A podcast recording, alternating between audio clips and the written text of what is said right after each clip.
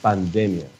En realidad es como el, momento en las películas donde aparece, eh, bueno, no me voy a comparar, pero Matt Damon en alguna de las películas en las que quiere rescatarlo y se para frente a su pantalla mientras está grabando la bitácora y dice, ya no me quedan papas, ya no me queda nada que comer. Y uno empieza a pensar, esto no está durando mucho. Obvio que después pasa algo, porque los guionistas siempre se las arreglan para que volvamos ahí, pero el guionista de esta pandemia, eh, por favor dígame dónde está, porque quiero ir a hablar con él para decirle que pare de tirarte una y tirarte la otra y tirarte la tercera. Es como mezclar Grey's Anatomy con Lost, con eh, alguna película de nuestro querido Matt Damon. Entonces, de verdad, si alguno de ustedes sabe quién es el guionista de esta temporada 2020 del mundo mundial, avíseme, porque necesito ir a conversar con ese o esa loca. Dicho lo anterior, comenzando aquí, jóvenes estrellas, quiero presentarles a nuestro invitado de hoy. Em, ¿Qué les puedo decir? Es, ah, es una estrella fulgurante, aunque recién acaba, o sea, bueno, no recién, eh, pero hace poquito terminó, de, em, terminó su licenciatura en física. Vamos a conversar con él y al mismo tiempo vamos a ir enlazando, y dada la juventud de nuestro invitado, con algo de la historia de la física de Chile, que miren, resulta que tenemos historia de la física de Chile, y hay una historia contada y hay personajes tremendamente importantes, que son parte de las tradiciones culturales de nuestro país, aunque no se recuerden todos los 18 de septiembre. Eh, ¿Estás por ahí, Nicolás Valdés? Sí, acá estoy. ¿Me, ¿Me escucháis? Eh, sí, súper bien. Ya, bacán. Eh, primero que nada, hay que agradecerle a Gabriel, Gabriel que está ahí en los controles.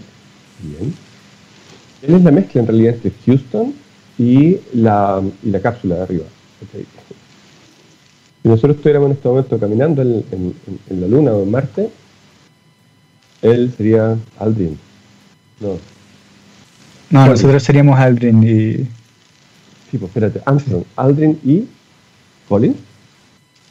Ay, no sé. Ese es el problema de que se quedó arriba, loco. Nadie se acuerda de su apellido. ya, bueno, es súper fácil eh, desvariar en este programa, particularmente hasta ahora, son las 9 de la mañana, aunque nos van a volver a escuchar a las 5, o a las 4, perdón. Em, y antes que nada, quiero poner los créditos de este programa a Claudio Gutiérrez y Flavio Gutiérrez, que escribieron un texto que se llama Física, su trayectoria en Chile, 1800-1960, que, por favor deberían enseñarlo en las escuelas. Es como, es como, ¿cómo te explico que así uno puede ir hilando la historia de nuestro país de una manera mucho más bonita? Y bueno, volvemos. Um, querido Nico, muy buenos días. Buenos días. Eh, acá con un poco de sueño, pero, pero feliz de, estar acá hablando. Qué bueno. Oye, tenía un póster atrás que no sé si lo tienes ahí por Newton o lo tenéis por Pink Floyd. No, por Pink Floyd, aunque por Newton igual está buena, no se me ocurrió ni siquiera. ¿Viste esta juventud? Primera ¿no? vez que... No sí. Eh, primero tengo que presentarte. O sea, estamos hablando con probablemente la persona más joven que he entrevistado en este programa. Físico de la FCFM, Facultad de Ciencias Físicas y Matemáticas, también conocida como ABUCHEF de la Universidad de Chile. ¿Lo dije bien? Sí, sí, el medio nombre, pero sí.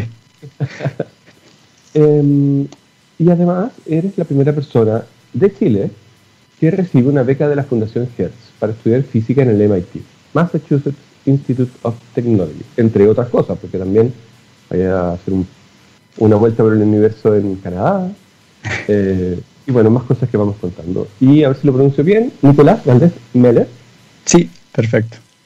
Por primera vez que no me equivoco en la presentación, la hice. Voy a grabar esto así como, querido diario, hoy no me equivoqué. Em, Nico, lo primero que nada, cuando, cuando me mandaste la foto, que usamos como publicidad del programa. Apareces en un barco. Ah. Eh, estoy en, el transbordador para llegar a Chiloé. Ok. Sí.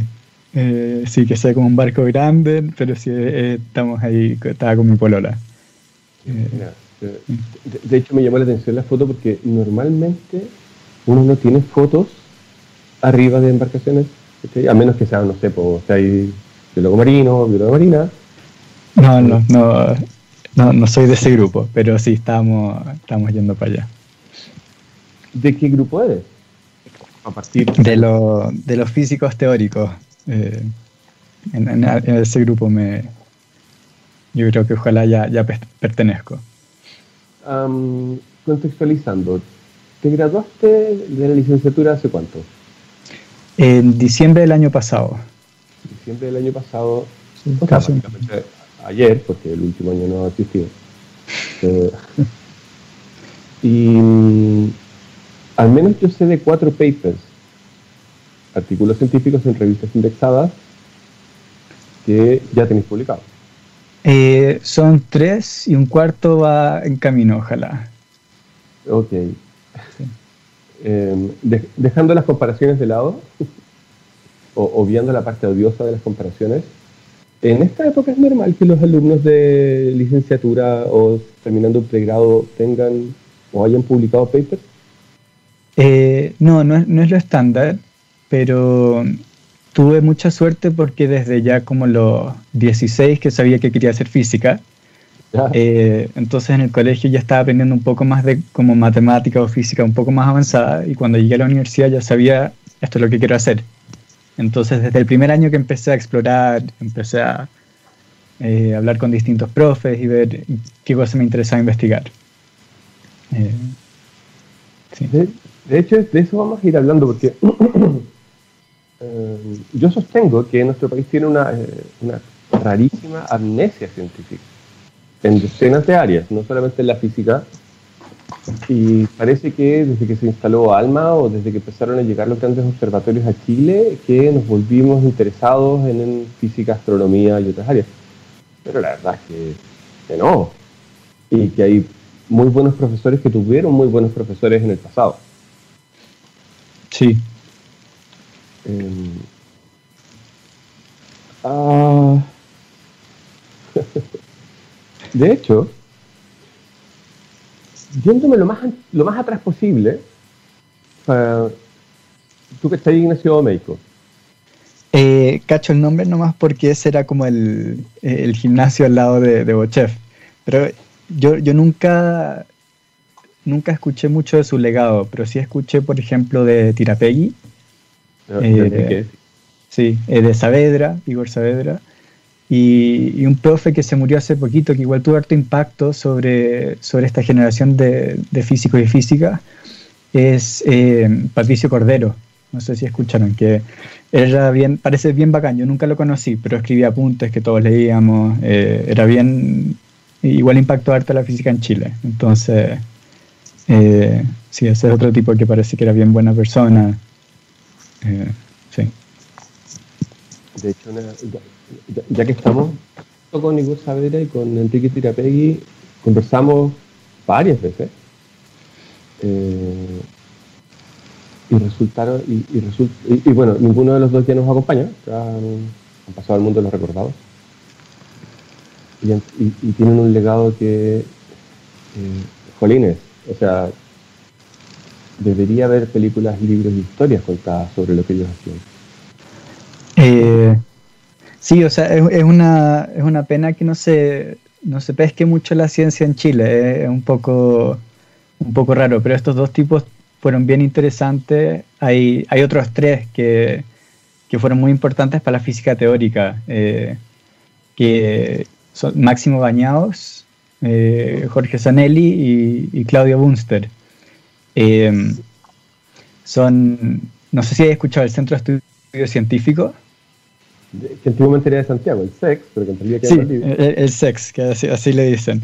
Eh, entonces, estos tipos, básicamente, eh, más que nada, Bunster y, y Jorge, creo, Sonelli, tuvieron más impacto en, empezar el SEX y en hacerlo crecer, pero Bañados también fue importante ahí. Y lo choro de ellos tres es que descubrieron una, un agujero negro. Eh, entonces han sido bien importantes para el desarrollo de la física teórica a nivel mundial, ellos. Eh, pero, pero es loco, porque yo, yo no supe de, de, ellos ni nada hasta que estaba como en segundo o tercer año de la U. Eh, y ahí escuché que estaba el sex y fue como, ah, quiero ir a investigar para allá. Porque había tratado de hacer investigación experimental y, era pésimo para eso, rompía todo, no, no, no podía hacer nada. Eh, y fue como, ya, voy a tratar de hacer física teórica. Y, llegué a este lugar donde... Eh, y de hecho, uno de los artículos que tú tienes que me llamó mucho la atención, no entendí nada, debo decir, porque, bueno, es normal, supongo, si no soy físico y no soy físico teórico, pero uno de, los, uno de tus artículos está basado como en la, en, la, topografía, la topografía de este hoyo negro. La, la, la topología. ¿Ah? La, la, topología, las geodésicas, el, el, bueno, estudiar un poco cómo, cómo es, si es que uno va cerca del agujero negro, cómo se comporta, de cierta forma. Ya tengo, eh, que hacerte la pregunta de, si, de, de, qué te pareció Interstellar. La película Interstellar, a mí me encantó. Eh, la encontré, eh, o sea, me encanta, la encontré entretenida. Eh, la ciencia está relativamente bien, me encanta que al final creo que el amor era lo que importaba. algo así, me, gustó. A, mí, a mí me llama la atención porque en el fondo, claro, justo donde tú estás trabajando hoy día en esa frontera, basado en el trabajo de tres chilenos, Sanelli Bañados, o Bañados Buste Sanelli. Eh, bueno, antes era Tetelbaum, entonces eh, BTZ, así se llama el, agujero negro que descubrieron. Claro. Eh, ¿Y, tú estás trabajando entonces justo como en la frontera de ahí? Sí, sí. Y, bueno, tú, tuve la suerte de trabajar con Jorge para ese artículo, con, con Sanelli, uno de, los, de los que descubrió esto. Y nada, fue, ha sido súper interesante meterse en eso. puede que haya gente que nos esté escuchando hoy día y diga, me es interesante hablar un poco sobre física, pero no hemos hablado exactamente de por qué, por qué nuestro querido David Azócar, a quien le mando un abrazo, nos puso en, se puso en nuestro radar. Eh, y es porque fuiste seleccionado entre personas de todo el mundo para em, ser financiado y formar parte de lo que se llama la Fellow Hertz, no, perdón, la Hertz Fellow, Fellowship, eh, que son un grupo de personas, no todos científicos, pero la mayoría, eh, que la Fundación Hertz financia, pero con, con, lo mejor de lo mejor. Sí, así tratan, así lo, lo dicen por lo menos, esa es la, idea. sí, eh, sí. el, tema es que es, es, un proceso bien complicado porque primero uno tiene que postular y después dentro de los postulantes te eligen para, para hacer una entrevista. donde te hacen preguntas difíciles, técnicas y sobre tu, lo que opináis de, de, tu campo y de la ciencia en general. Y, y después te hacen otra entrevista si es que te va bien en esa primera y van achicando la... Eh, eh, y en la segunda después te, te hacen sentirte demasiado estúpido y como que te hacen preguntas demasiado difíciles para que podáis responder, pero quieren ver qué podéis hacer cuando no sabéis qué hacer. Eh, y quieren, quieren tratar de empujarte. Y de ahí si te va bien en esa última, te, este año fuimos 16 que, que nos ganamos la, la beca. ¿De cuántos países, ¿sabéis? ¿Recordáis? Eh, era mayoritariamente Estados Unidos, yo creo que había tal vez algunos otros extranjeros, pero eran casi todos de Estados Unidos. Casi todos vivían allá. Eh, Estamos hablando de una pareja que se llama Fanny y John que tiene una gran cantidad de dinero y que, no sé, pues desde unos 50 años están financiando ciencia, investigación espacial, medicina. Sí, este existe desde hace harto tiempo ya este, esta fundación es súper interesante porque el hecho de que te la hayas ganado, em, en cierta forma uno podría decir que es un espaldarazo para la forma en que se enseña física teórica en Chile. Eh, en cierta forma podría decirte que es un espaldarazo para tu cabeza. y en eso, bravo. Em, y y efectivamente, si uno mira a las personas que se le han ganado antes o que forman parte de este círculo, porque en el fondo no es que te ganes una beca, sino que te ganas una beca y empiezas a participar de mentorías o de conversaciones con otra gente que también se la ganó, y se crea ahí un, al parecer, un nuevo grupo Sí, es como una comunidad. Eh, eso ha sido parte de lo bueno, que, que, ya estoy conversando harto con distinta gente de física, y hasta no de física, de quizás neurociencia, cosas así, que, están, que son parte de esta comunidad. Y es, eh, parte de lo bueno en las entrevistas es que se aseguran que no sean gente como pasada caca, gente mala onda, son también gente dispuesta a conversar, gente dispuesta eh, a colaborar. entonces, eh, son, son, son somos todos nerds, pero además nos gusta hablar de, ciencias con otra gente. Entonces, en gran parte por eso es una gran comunidad. De hecho, uh, estaba. ¿Cuál fue el, qué, puso la mayor cara de sorpresa en tu familia cuando les dijiste que quiero ser físico teórico? yo creo que mis dos papás a mis hermanos no les importaba mucho, dijeron como ya, haz lo que queráis. Eh, pero, pero a mis dos papás les, preocupó un poco porque primero e, e, es, un área bien difícil, entonces puede ser frustrante, además que no es muy seguro como carrera porque es difícil conseguir pega como académico, entonces le, no les encantó la idea al principio, pero les dije esto es lo que, lo que voy a hacer. Me imagino como todos tomando desayuno y tú voy a ser físico. Eh, no me acuerdo cómo fue, pero, pero me acuerdo que estaban así como, ah, ya. Este, ya se le pasará. ¿Sabes por qué te lo pregunto? Porque em, tengo la suerte de entrevistar a una persona español por semana. Eh, y muchas de las personas que están o que han iniciado carreras eh, que no les han gustado, pero que son seguras, como por ejemplo Bianca Ortubia, que la entrevisté hace un tiempo atrás, que ella actualmente es restauradora, le mando un besote grande a la beca, es restauradora y, eh, rescatadora del patrimonio. Y empezó su carrera siendo eh, eh, obstetra, que era lo segundo. Y terminó yéndose para el otro lado, o sea, yéndose a este, a este otro campo. O gente que dice, voy a, voy a estudiar en esto, y todo el mundo queda mirando con cara de, ¿what? Y en el fondo está esto, o sea, pensando en los más chicos que nos escuchan, más chicos que tú incluso, eh, que tienen ganas de empezar una carrera y que a veces por distintas razones dicen no me la voy a atrever, o sea, no, no ¿sí? es, es, un buen, es rico escucharte. Eh, ya me entendí, sigue tú. Sí. No, no, eh, estoy de acuerdo, o sea, eh, yo creo que ese es un gran problema en Chile, en parte, que existe este conjunto de carreras tradicionales eh, y que es, como se, ve riesgoso, casi está mal visto si es que uno va a entrar a la universidad, a, una universidad como la Chile o la, Universidad Católica, qué sé yo, y no meterse a estas carreras tradicionales es como casi mal visto y yo creo que es bien problemático porque además de, de gente estudiando ingeniería, necesitamos gente estudiando pedagogía, por ejemplo, que es una carrera hermosa y mucho más importante, pero que es casi, eh, no, es tan bien vista como, como lo otro.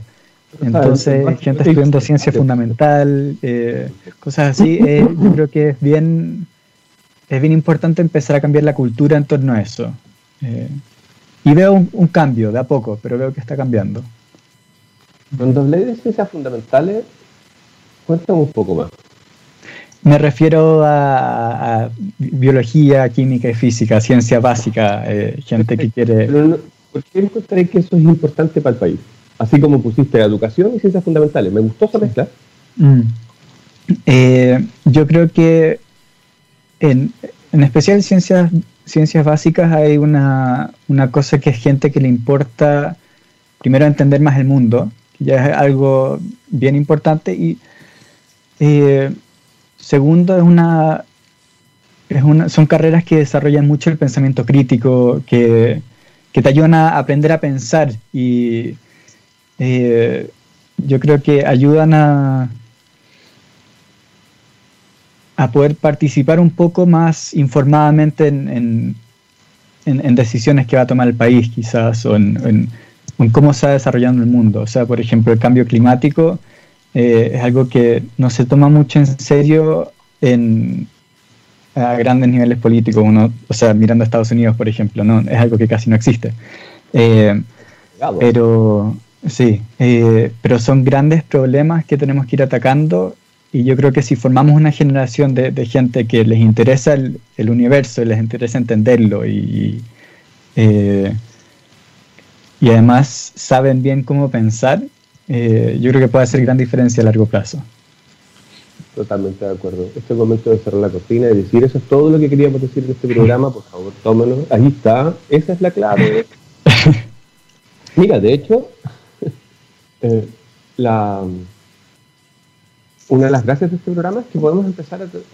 Por ejemplo, podríamos hablar un poco más sobre la idea de, de, de esta manera de, aprender a pensar, que después te permite trabajar muchas veces en muchos otros campos. Sí. Eh, o sea, para quizás dar un mal ejemplo, eh, mucha gente que estudia física después se va como al mercado financiero y cosas así. Entonces da, herramientas para resolver problemas. Pero sí, lo que valoro, una de las cosas que valoro es que te, te da unas herramientas para pensar como sistemáticamente, de forma un poco más organizada.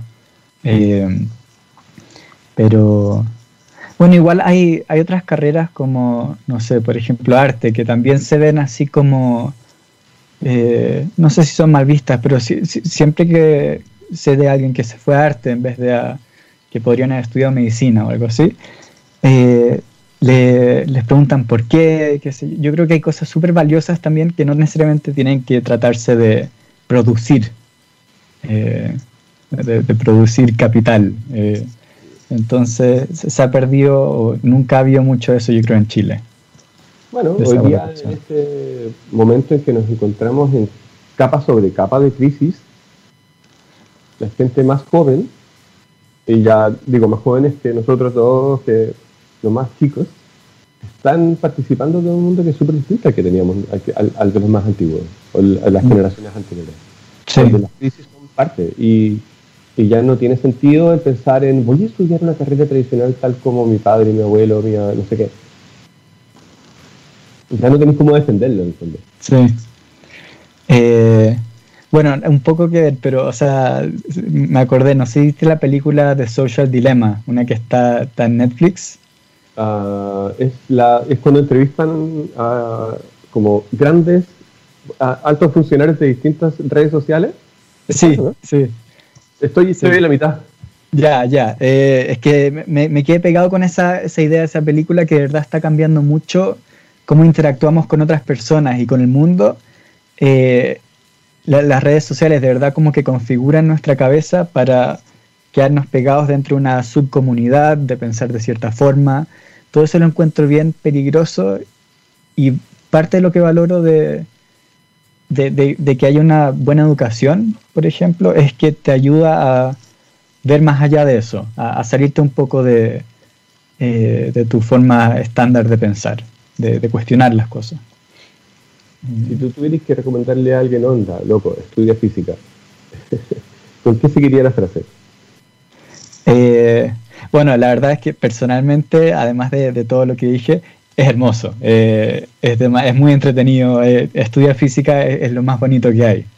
Eh, es, sí, es increíble la, el campo. que has demostrado tener las capacidades como para ganarte una de las becas más importantes o, una super mega beca. Em, y que además trabajas en un lugar que es de lo más bonito que uno puede esperar para tener una facultad, que es chef. Em, pero quiero preguntarte, y, antes, y justo después vamos a ver la canción, y después te hacemos preguntas un poco más agujas. Eh, así de, de, ciencia y, cosas así. Ahí eh, yo, perdí la vergüenza hace mucho tiempo, así que no, no, no, no, no tengo problemas en, en no saber de algo, pero eh, no tienes. No, me, me, encanta, me encanta eso. Yo solo sé de esto, entonces yo creo que está bien, eh, está bien entender que, que, uno no puede saber de todo. y te quería preguntar, quizás lo hablamos después, pero la manera en la que para mí los físicos teóricos muchas veces son una, y las físicas teóricas que también, eh, una incógnita en la manera en la cual resuelven ciertos problemas. Y que cuando hablas de ellos, de cosas que no son física teórica, son personas súper interesantes. Y estoy hablando de Enrique Tirapegui y de Igor Saavedra, ¿cachai? Y de otros. Particularmente de ellos dos, que los conocí más cerca. Eh, entonces quiero preguntarte cómo se hace. ¿Cómo, ¿Cómo estructuras la manera de pensar cuando trabajas con una idea, por ejemplo, lo que me decía, la topología de un hoyo negro? Eh, ya, entonces, varias cosas sobre eso. Primero, yo creo que eh, las personas que son físicas teóricas no, no son nada de especiales. Yo creo que cualquier persona puede ser física teórica. Eh, lo único que, hace falta es que, te interese el tema. Y cuando uno ya empieza a meterte, o sea, uno empieza a meterse, te, te entrega herramientas para organizarte un poco mejor en cómo pensáis.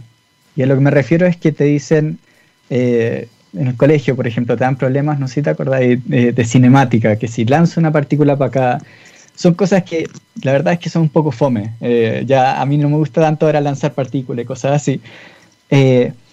pero te ayuda a decir, ya, si es que quiero entender este problema, tengo que ir paso por paso, tengo que subdividirlo en distintas partes y tengo que ir como un poco ordenado, porque al principio es todo caótico. Y cuando te das cuenta que eh, para entender algo lo que tenéis que hacer es aislarlo, visualizarlo un poco y dividirlo en partes distintas para poder conectarlo todo bien, eh, eso ayuda después a pensar en, otras cosas que no sean físicas. Eh, cuando uno está, cuando está argumentando algo o, no sé, pensando sobre la vida, eh, ese tipo de herramientas que te entrega la física son súper útiles, de, aislar la idea precisa que te interesa, de, de, ser cuidadoso en cómo pensáis. Eh, yo creo que eso es una herramienta súper útil.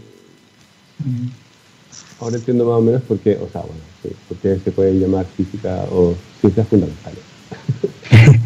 Hay un tema, pero que no sé si lo vamos a poder hoy día, que tiene que ver con lo que entendemos hoy día por ciencia y eh, y lo cerca que ha estado, históricamente hablando, la filosofía de la física.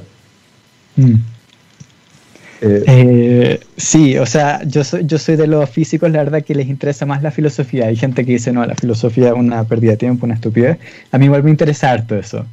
Pero eh, yo creo que van, van, van de la mano las dos cosas. Encuentro un poco ridículo tratar de separar demasiado las distintas disciplinas. Creo que eso lo agrega si es que uno trata de aprender más de otras cosas. Ay, sí. Me recordaste a nuestro querido eh, Werner Heisenberg, cuando decía que gracias al estudio de su padre de, eh, latín y, ciencias antiguas, ahora te juro que estoy muy bloqueado. Sí, Igual Heisenberg a mí, yo como físico lo, lo, lo adoro, me encanta, pero igual el tipo era más o menos como persona, o sea, era más o menos del partido nazi, eso es algo interesante de que con, ese tipo de personas hay que separar la ciencia de la persona, porque este, ese era un, loco complicado. Yo tengo ahí un tema, pero te lo quiero plantear a la vuelta. Ya. Eh, y voy a explicar una palabra antes de ir a la canción. Y la palabra es Copenhagen. Eh, y Gabriel, vamos a la única canción de este programa y volvemos aquí en Jóvenes Estrellas con nuestro querido Nicolás. Y eh, pongamos, oh, ¿qué ponemos? The National, Mistaken for Strangers, del 2007. Cosecha de hace mucho tiempo. Estos jóvenes estrellas. Volvemos en tres minutos. Vayan a buscar un café y volvemos. Estamos de vuelta con Nicolás Valdés en Jóvenes Estrellas. Em, estábamos regulando lo de los audios y lo de los videos y toda la cosa técnica. Y efectivamente, no podemos olvidar de que estamos en pandemia y muchas de las cosas que antiguamente eran así gigantescas y con estudios y todas esas cosas, hoy las estamos haciendo desde casa. Todos, la mayoría. Los que tenemos la suerte de poder quedarnos en casa y trabajar en casa. Eh, Nico. Eh, sí, ahora estamos, yo creo, mejor con el audio. Entonces, súper. Eh, Oye, estábamos justo en el tema de Werner Heisenberg. Sí, metiéndonos más en la, física más dura. Eh, bueno, eh, algo que me interesa de, Heisenberg y, todo, todo, este tema es que eh, todo este debate, ya esto no es mucho física, pero este debate sobre si se puede separar al, artista de, su obra, eh, lo hablaba un poco con, amigos y amigas, eh, y con el caso de un científico como Heisenberg, era un tipo terrible, pero su física es increíble. hasta Einstein, ponte tú, era un tipo que su vida personal era bien complicada, era pésimo con su familia, eh, pero también era muy antirracista, es un tipo complicado. Y su ciencia es increíble. Entonces ahí uno tiene que tener cuidado con, con qué hacer. Y yo creo que es, se puede separar un poco al artista de la obra cuando el artista no está inmerso en su obra. Eh, y a lo que me refiero es, por ejemplo, eh, el ejemplo que me gusta es un, un tipo que hace stand-up.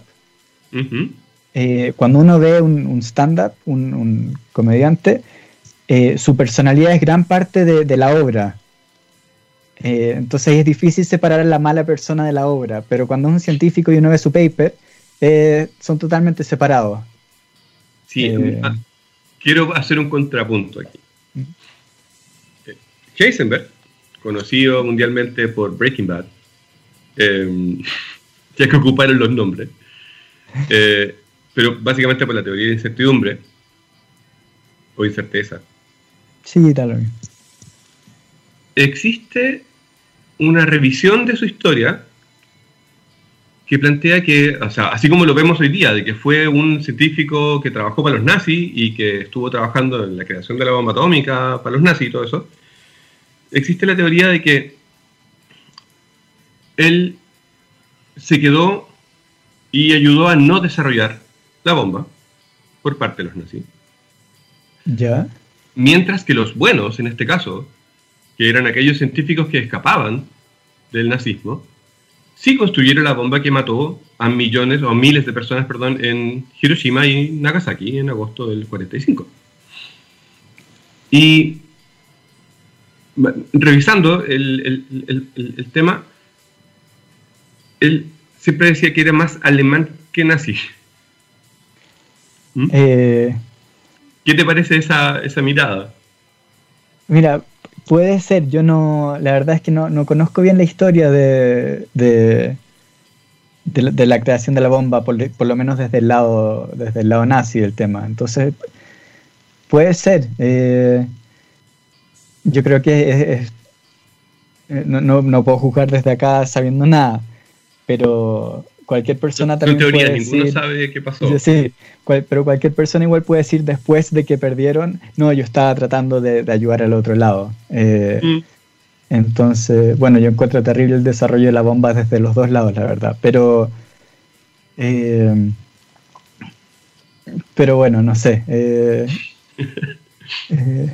no, no, no, no puedo juzgar, yo creo, sin tener más información del tema. Sí, a ver, yo tengo la suerte de ser más viejo, básicamente, de, haber accedido a más lecturas por, mucho, por, tener más años. Mm. Pero hay una obra de teatro que ojalá algún día alguien la quiera montar en Chile y si de repente algún grupo quiere hacerlo de voluntario y yo me ofrezco, por último, para hacer de, lo que sea, que se llama Copenhagen. Ah, es increíble. Sí. Es buenísimo, sí, sí, es muy buena. Una conversación, ¿o no? Entre, Exactamente, entre, Bohr Sí, Niels Bohr y Heisenberg, creo. Exactamente. Sí, eh, sí, increíble la obra. Ah, sí. Es que, la, es que la física tiene de mucho, loco. Tiene, tiene, tiene historia, es muy entretenida. Y vámonos de nuevo a la física. Súper. Eh, ah, primero, ¿cómo llegaste a trabajar con el grupo con el que te va a ir a hacer el magíster en Canadá? ¿Con quienes tienes un artículo científico ya publicado? Eh, ah, bueno, la verdad es que publiqué algo con, alguien de allá, pero el proceso de postulación y todo eso, uno no tiene que irse con un grupo, uno solo postula y dice, me interesa aprender física acá. Y dicen, ya, dale, ven. Eh, y trabajé con un tipo allá súper seco, se llama William Donnelly, y, estudiamos algo que se llama entropía de entrelazamiento. Suena como bien volado, eh, pero básicamente el parte de la meta era entender eh, un poco los agujeros negros, un poco de, eh, cómo los agujeros negros se comen información del exterior. Eh, ¿qué, conecta el agujero negro con lo que está afuera? Y no sé si es que deberíamos entrar en lo que es un agujero negro o no. Eh, Démosle dos segundos, me parece súper... O sea, el otro día mi hija me preguntó qué es la gravedad y terminó ella explicándome lo mejor. Ya. Eh, yo, yo, encuentro que la gravedad es, mi cosa favorita del mundo, la gravedad. Entonces es algo bien, bien bacán. Eh, bueno, un agujero negro es un ejemplo, el ejemplo más extremo de la gravedad, en el sentido que, por ejemplo, estamos acá en la Tierra todos, y si es que yo salto, subo y caigo. Y salto más, más, más fuerte y subo un poco más y caigo de nuevo. Entonces uno pensaría que no puede salir de la Tierra, todo lo que sube debe bajar. Pero eso es falso, obviamente. Podemos mandar un cohete hacia arriba y se escapa, se puede escapar de la Tierra. Eh, pero si es que la Tierra fuera más masiva, la forma en que funciona la gravedad es que si la Tierra fuera, tuviera más masa, eh, de repente nuestros cohetes no se podrían escapar. Eh, porque las cosas más masivas se quedarían más atascados. Y pues, entonces podemos llegar a una Tierra tan masiva que no, podemos hacer cohetes para escaparnos. Y después podemos irnos a un extremo más, más fuerte. ¿Qué pasa si es que vamos a una Tierra tan, tan masiva que nada se escapa? Ni siquiera, por ejemplo, la luz. Eso es lo que es un agujero negro. Por eso son negros, no se escapa nada, ni siquiera la luz. Eh, tiene una fuerza gravitacional tan fuerte que, que nada logra escaparse. Nico, el nombre yo creo que está mal puesto. Yo puedo opinar lo que quiera, total, no soy físico. Pero el, nombre de agujero eh, creo que es un error garrafal, porque uno se imagina un hoyo y, no es un hoyo, es una bola. Sí, eh, eso es, parte de lo complicado. Es, es, como una bola, es más como una esfera negra.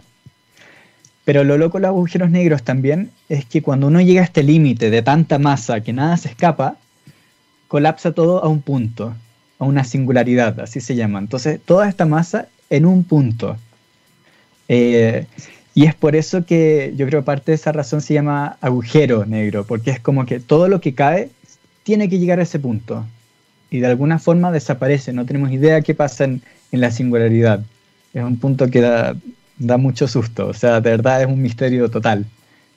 Eh, es un misterio total porque, porque no tenemos como cómo saber lo que pasa ahí adentro o porque cuando hacen las matemáticas algo, algo no calza? Es porque las, ecuaciones de la física se rompen cuando uno va a una singularidad, no funcionan. Entonces no tenemos idea qué pasa ahí. Eh, y bueno, parte de, lo interesante, trabajé en otro proyecto acá con, eh, con los del SEX. Eh, un poco relacionado a eso, que uno tiene una singularidad y en la vida real pensamos que siempre tienen un horizonte de eventos, que es esta esfera negra, que nada se escapa. Y lo bueno de este horizonte de eventos, de esta cosa que, nada se escapa, es que eso esconde la singularidad. Porque si es que tenemos este punto donde queda la cagada, que está, no sabemos qué está pasando acá, pero está escondido por esta capa negra, que nada se escapa, no hay problema, porque no, no podemos saber, de, no nos enteramos de eso. Pero lo que estudiamos en el sex fue singularidades desnudas, así se llaman, singularidades que no tienen nada cubriéndola. Eh, ¿Eso sería como una enana blanca o, eh, no, no, eh, es mucho más extremo que una enana blanca. sigue siendo como un, este colapso total de, sigue siendo este ejemplo extremo de materia, solo que ya no hay nada cubriéndolo. Uno puede ver información de eso. Ah, wow. Sí. Entonces, parte del estudio fue, se supone que, que estas singularidades, que, estas cosas así son loquísimas y se supone que puede pasar cualquier cosa y lo que hicimos fue estudiar qué pasa si es que mandamos como a una partícula por alrededor de esa zona. ¿Qué, le va a pasar? ¿Cómo, ¿Cómo se comporta? Y para nuestra sorpresa no pasaba nada muy loco. Entonces, en una de esas pueden existir singularidades desnudas en el mundo, no, no, no se sabe bien, pero no, no hubo una clara violación de, de las, eh, de las leyes de la física que, que conocemos.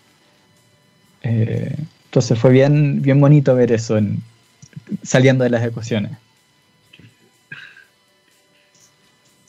Ah, si, es que estoy hablando muchas voladas o no se entiende algo, dime. No, solo ayúdame a volver porque me puedo ir para cualquier parte. Estaba pensando en que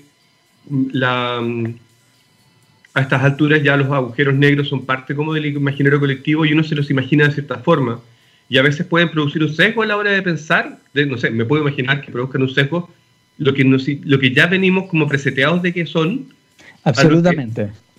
100%. Sí, pasa harto eso con divulgación científica en especial, que uno tiene que simplificar un poco la idea y de repente se te queda pegada esa idea quizás incorrecta. Eh, entonces voy a tratar de ser, ojalá, relativamente preciso en lo que digo. Eh, pero, pero bueno, eso. Entonces, para quizás conectar un poco con lo que hablamos antes del impacto de Chile, eh, lo especial de, este agujero negro que descubrieron los del, los del SEX es que está en una dimensión menos. Ok, aquí sí ya no empezamos. Sí, ahí, ya, sí, eso sí que ya es la, un poco más volado. Pero es un espacio donde en vez de que hayan tres dimensiones, hay dos dimensiones. Entonces eh, es como un, agujero, un punto en un, plano. En si es que uno se imagina un universo de una, de una dimensión menos, ese es el agujero negro que descubrieron los de Sex. Espérate, déjame entender esto. En un espacio donde sí existe el tiempo. Sí, sí existe el tiempo. La partícula es tan pequeña que es como, como no sé, como el grafeno, que tiene solo una. dimensión. podría ser así, sí, pero todo el universo es así. Todo el universo solo tiene dos dimensiones de, ah. espacio.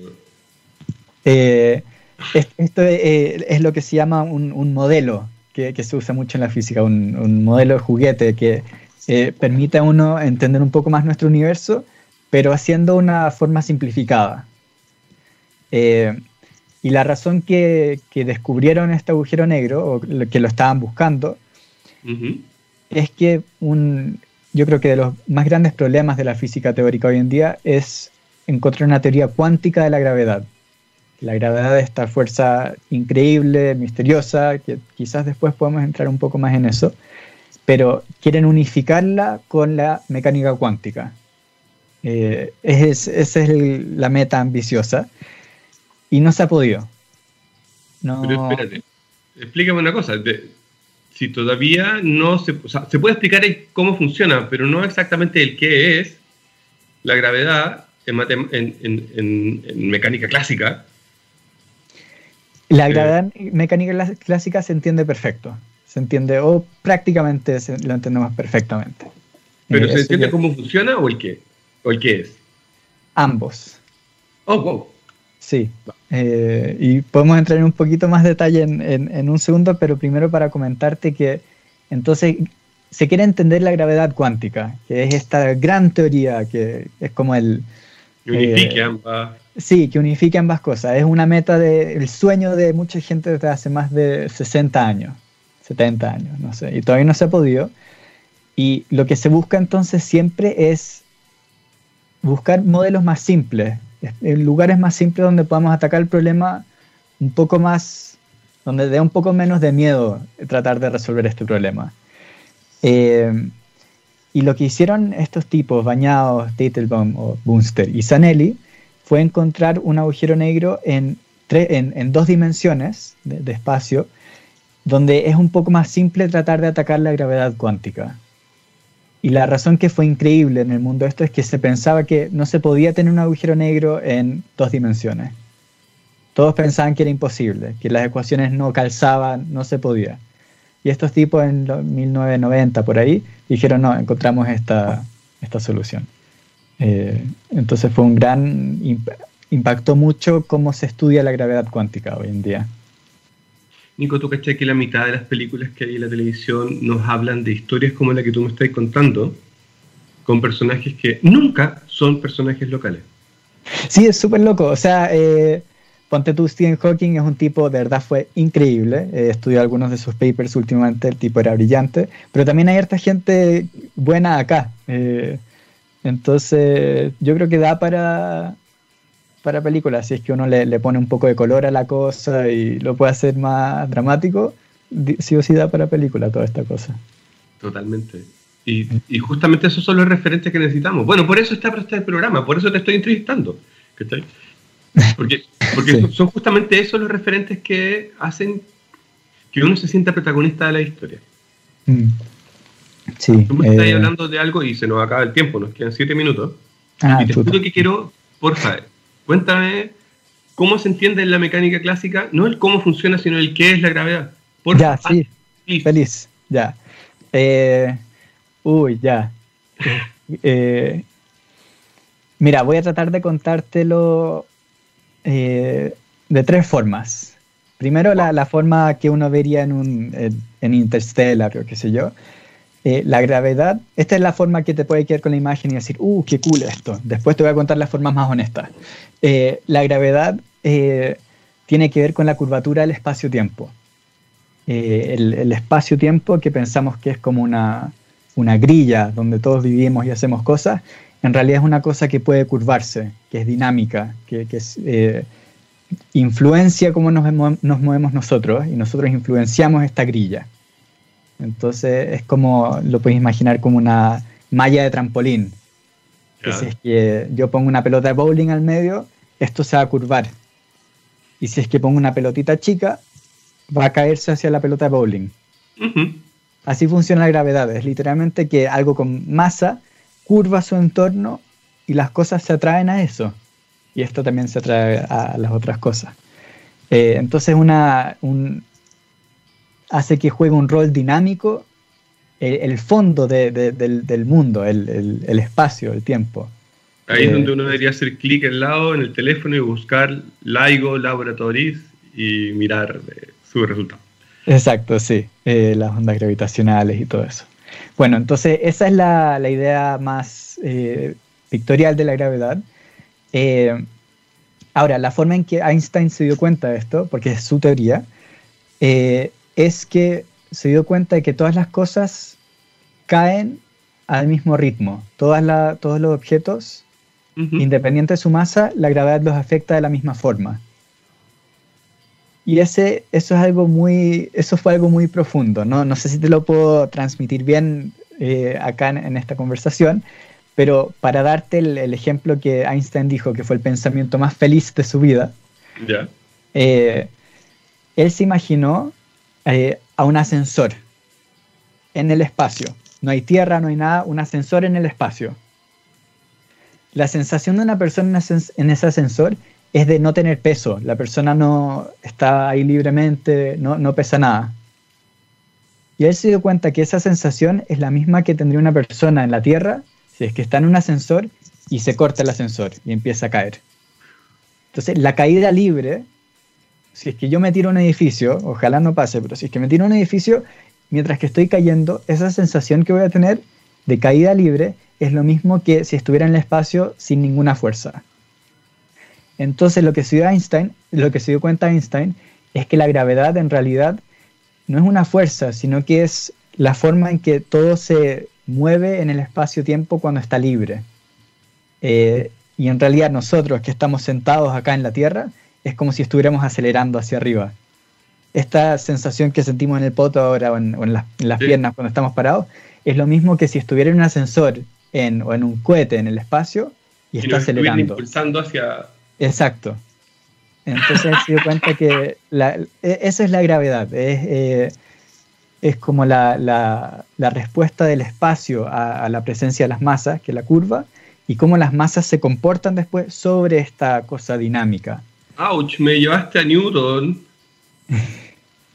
Onda, acción reacción y al mismo tiempo a entender la gravedad al revés.